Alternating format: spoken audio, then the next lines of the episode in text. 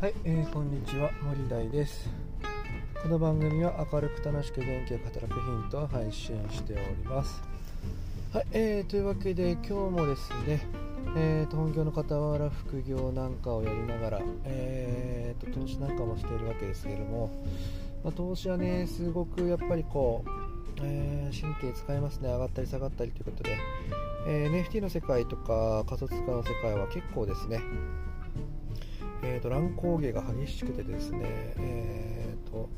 なかなか価格が安定してなくてどっか安定下がることもあればばっこり上がることもあるんですけれどもそういうのでねこう精神がかなり消耗したりするっていうことはあるんですけれども、え、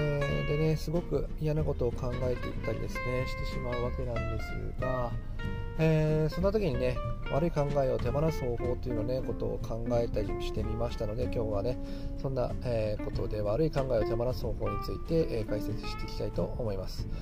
えまあ、結論から言うとですね、まあ、ありがとうって思えることですね。うん。人々が悪いっていうかなんかこうそういうふうにね気づき出すっていうことはですねやっぱりこうまあ、今起きていること、過去や感情、喜びや悲しみっていうことに対してですね、自分で起きていることが全てですね、何か意味があるんだっていうふうに思えるかどうかですね。それに対して、まあ、よくいいことも悪いことも含めて、まあ、ありがとうっていうようなね、感謝な思いをね、えー、持つことができれば、えー、こういう落ち込んだりっていうようなこともね、えー、手放すことができるかなというふうに思います。まあ、ちょっとね仏教みたいな考え方になってしまうんですけれどもあまりね、えー、思起こっていることが、まあ、予期せぬことで、まあ、不幸になるんじゃないかっていうようなことばかりをね先行して、えー、想像してしまいがちなんですけれども、まあ、実はそんなことはなくてですね、えー、なるべくしてなってるんだっていうふうにね考えるのも一つなのかなというふうに思っております。なので、えー、今起こっていることっていうのはまあ、きっと自分にとって意味があることなんだっていうふうに思うとですね、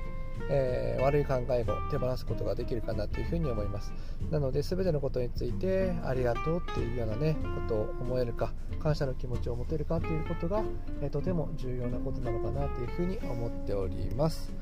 はい、えー、というわけで今日はですね悪い考えを手放す方法について解説していきました。